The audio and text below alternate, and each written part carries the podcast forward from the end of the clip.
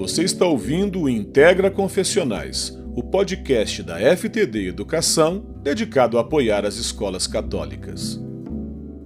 Eu sou Zaf Assis, sociólogo, pedagogo e doutor em educação. E nessa temporada vou dialogar com educadoras e professores que puseram a mão na massa para tornar o Pacto Educativo Global uma realidade.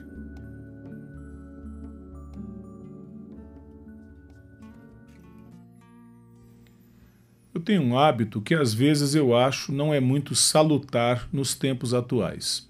Mas uma das primeiras coisas que eu faço todas as manhãs é dar um giro pelas notícias, seja através dos jornais online, seja através dos podcasts que resumem o que aconteceu no dia de ontem.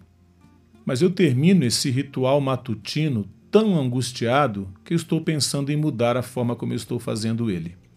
É isso porque, lendo as notícias, eu me deparo com um mundo tão dividido, tão polarizado, tanto no nível macro, entre as nações, como mesmo naquelas notícias menores que, que incluem famílias ou pequenas comunidades. Eu percebo que essa divisão toda, essa polarização, se eu puder dizer, ela até me provoca também a tomar um partido, a tomar um dos lados, isso mesmo nas leituras mais cotidianas. Eu acho que é esse estado de alma que me leva a ter um interesse tão profundo nessa frase tão linda que é a mística de viver juntos.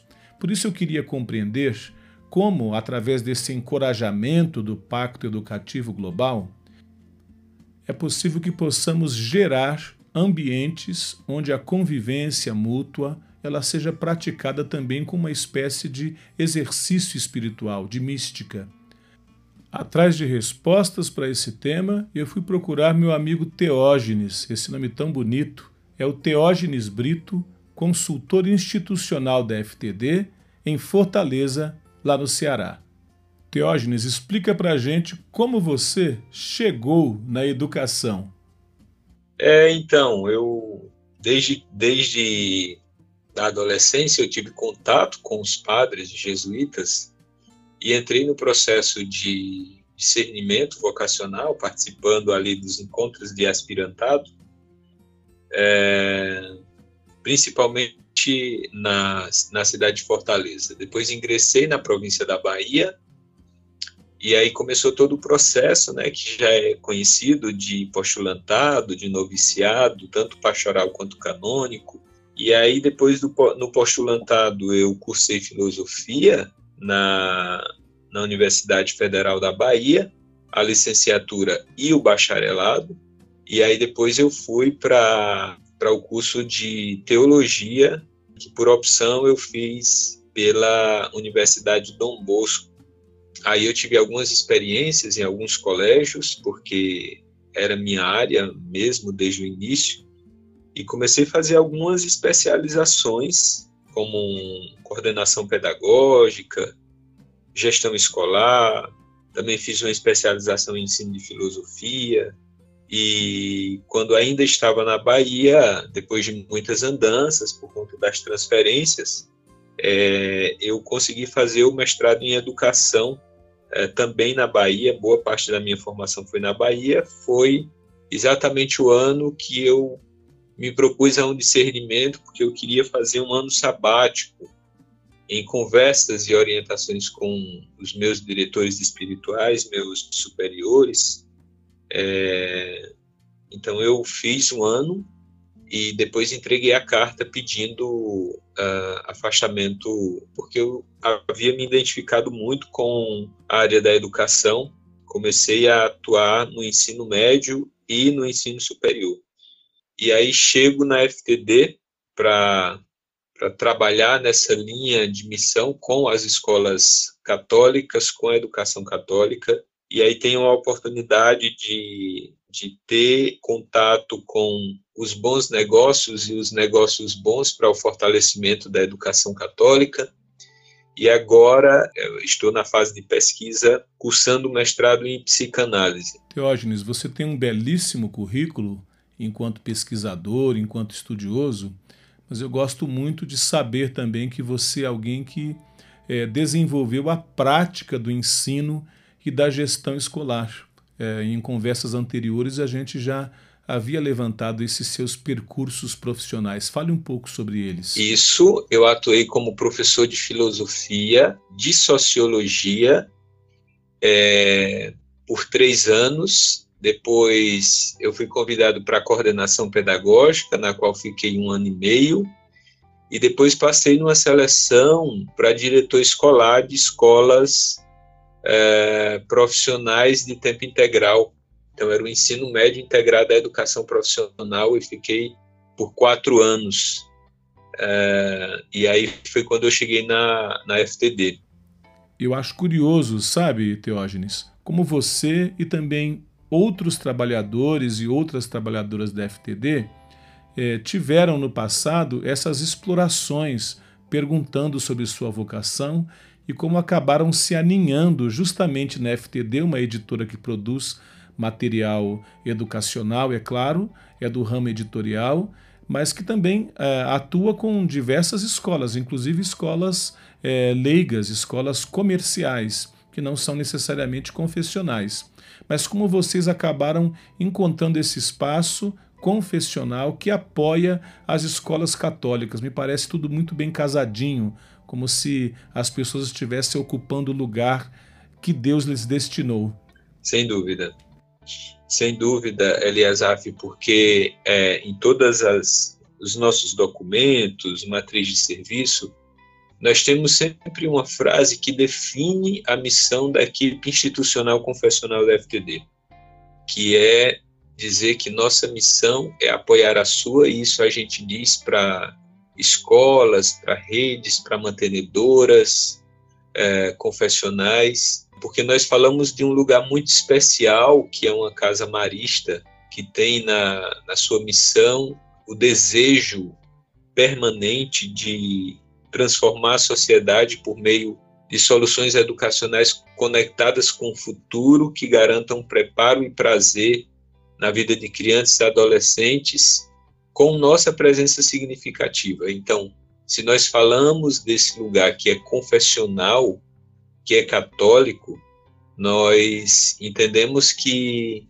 precisaria haver um diferencial, não jamais uma diferença no tratamento, mas um diferencial nas entregas para essas escolas, objetivando, sobretudo, uh, uh, o fortalecimento e a perenidade da educação católica, porque nós entendemos que é, na educação católica, sobretudo, em especial, mas não exclusivamente, tem sim uma preocupação com a excelência acadêmica, mas essa preocupação ela ultrapassa o, as barreiras da excelência acadêmica e ela chega numa educação pautada em valores e espiritualidade. Isso é a mola propulsora do nosso trabalho.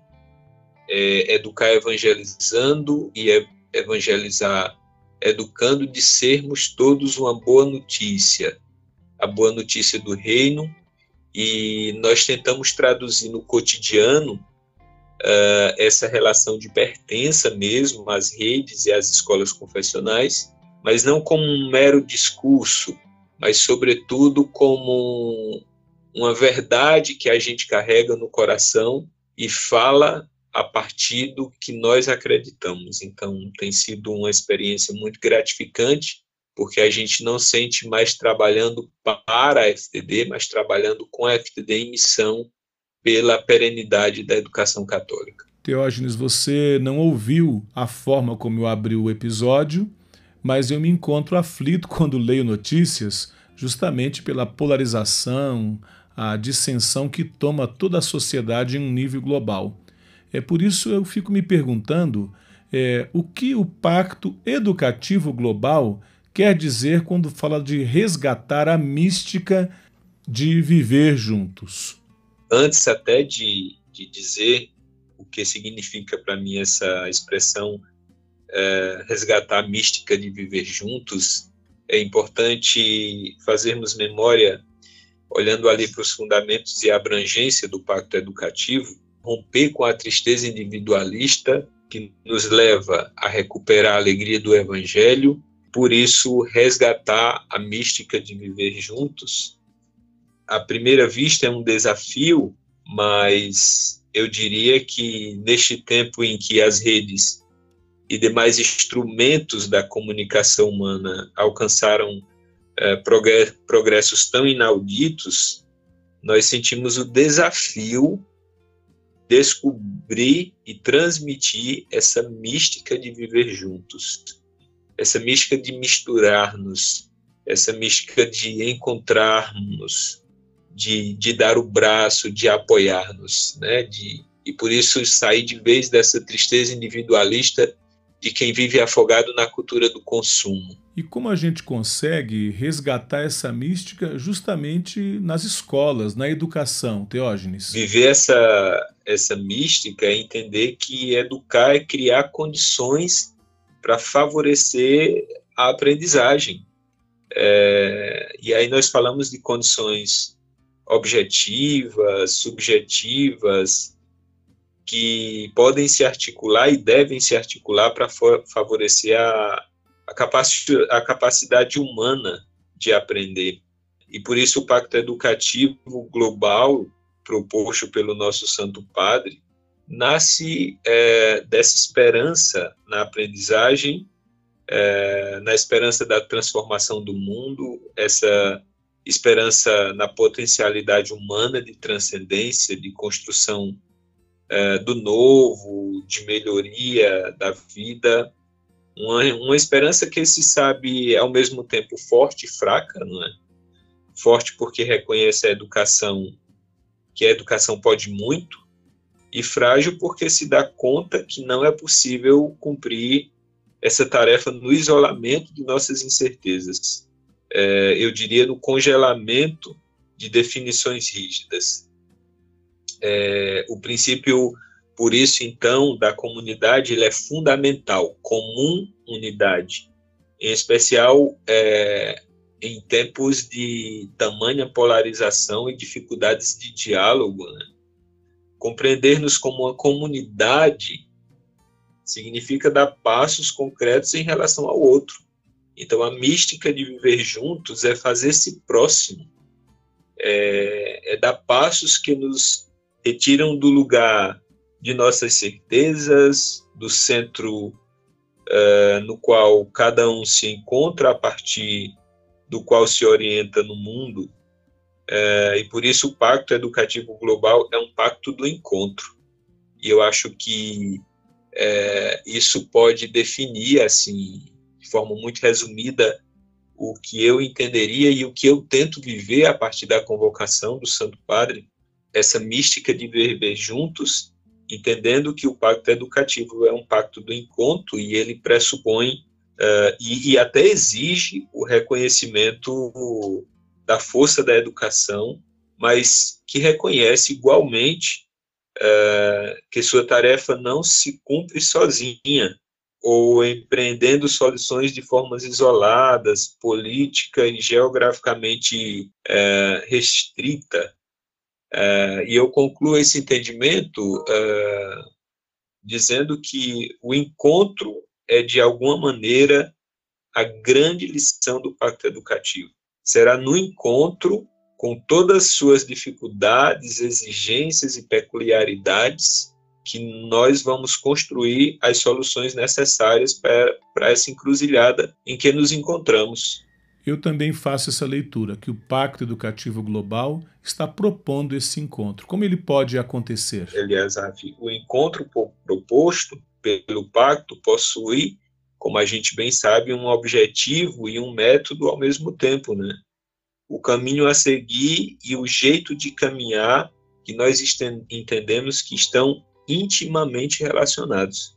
E podemos continuar tentando essa busca uh, sozinho, mas novamente convém voltar à convicção que fundamenta a realização do pacto, que é necessário uma aldeia inteira para educar uma criança. Né? Eu gosto muito desse provérbio. Então, a mística de viver junto é essa mística de uh, sair de si e ir ao encontro do outro, entendendo que isso nos faz muito bem. E por isso participar nessa maré um pouco caótica que transforma-se numa verdadeira experiência de fraternidade, numa caravana solidária, numa, eu diria, numa peregrinação sagrada, nós entendemos como seria bom, salutar, libertador, esperançoso, se pudéssemos trilhar esse caminho. Entendendo que a mística de viver juntos é, sobretudo, entender que sair de si para se unir aos outros faz muito bem. Faz muito bem a mim, faz muito bem ao outro. Isso tem um reverbero a nível é, planetário, eu acredito. Teógenes, você tem visto exemplos de como as escolas confessionais é, tentam colocar em prática esse resgate da mística de viver juntos? Você pode me dar alguns exemplos? Olha, eu tenho observado no sentido de não no sentido de bisbilhotagem, mas observado a, a, as comunidades escolares, porque nós trabalhamos dois conceitos e focando no segundo, que é a escola com pastoral e a escola em pastoral. E por isso entendendo que a construção de uma grande comunidade educativa fundamentada na missão de oferecer oportunidades de aprendizagem é a nossa tarefa fundamental. E seguramente ela não resolverá todos os problemas da sociedade, mas será a contribuição singular dessa educação católica para as possíveis soluções desses problemas, como já fui alertado várias vezes, a educação não pode tudo, mas pode muito e precisamos, como escolas católicas, assumir a, essa tarefa retomando o essencial da missão. Então, eu diria que essa mística de viver juntos é, na, na escola católica, ela passa pelo crivo da escola em pastoral, que não é termos somente uma equipe de pastoral que pensa as datas celebrativas do fundador, do patrono, da Páscoa, dos festejos juninos, de Natal, mas que vive essa pastoral no seu cotidiano. É aquilo que falávamos anteriormente, a mística de misturar-nos, de encontrar-nos, de dar o braço, de, de tecer as coisas mais a partir do entendimento que nós não vivemos de forma isolada, fazendo cada um ao seu modo, mas nós estamos no terreno da escola, buscando essa mística de viver juntos para uh, formar vidas. Né? Nós, nós não estamos formando somente para o mercado de trabalho, para, para a universidade, mas nós precisamos ter essa consciência que estamos formando para a vida. Isso para nós é muito caro, muito importante. Por isso, nosso entendimento que nas raízes mais profundas da missão de, de cada congregação religiosa, que é a mantenedora dessas escolas, que atuam né, diretamente no campo da educação, nós encontramos um ponto comum: a esperança no projeto da humanidade em seu desenvolvimento pleno e harmonioso com o projeto de Deus para seus filhos e filhas. E por isso o Pacto Educativo Global, essa proposta do Papa Francisco que nos convida, que nos convoca essa mística de viver junto, é uma grande oportunidade de encontro entre nós, escolas católicas, né, esse, essa grande rede de, de apoio para a perenidade, encontro também com as ou as demais escolas que não têm esse viés confessional, e em última instância um encontro com nós mesmos, com nossa razão de ser, de existir nesse mundo, é, reconhecer quem somos, a que viemos e o que podemos na medida do Evangelho, eu acredito que esse é o viés que se aplica nesse conceito e nesse entendimento de escola em pastoral. Teógenes, muito obrigado por esse tempo que você nos dispensou. Um grande abraço, fique com Deus. Chegamos ao final de mais um episódio do Integra Confessionais. Espero que ele tenha servido para encorajar você a resgatar a mística de viver juntos. Até nosso próximo encontro. Um grande abraço, fique com Deus.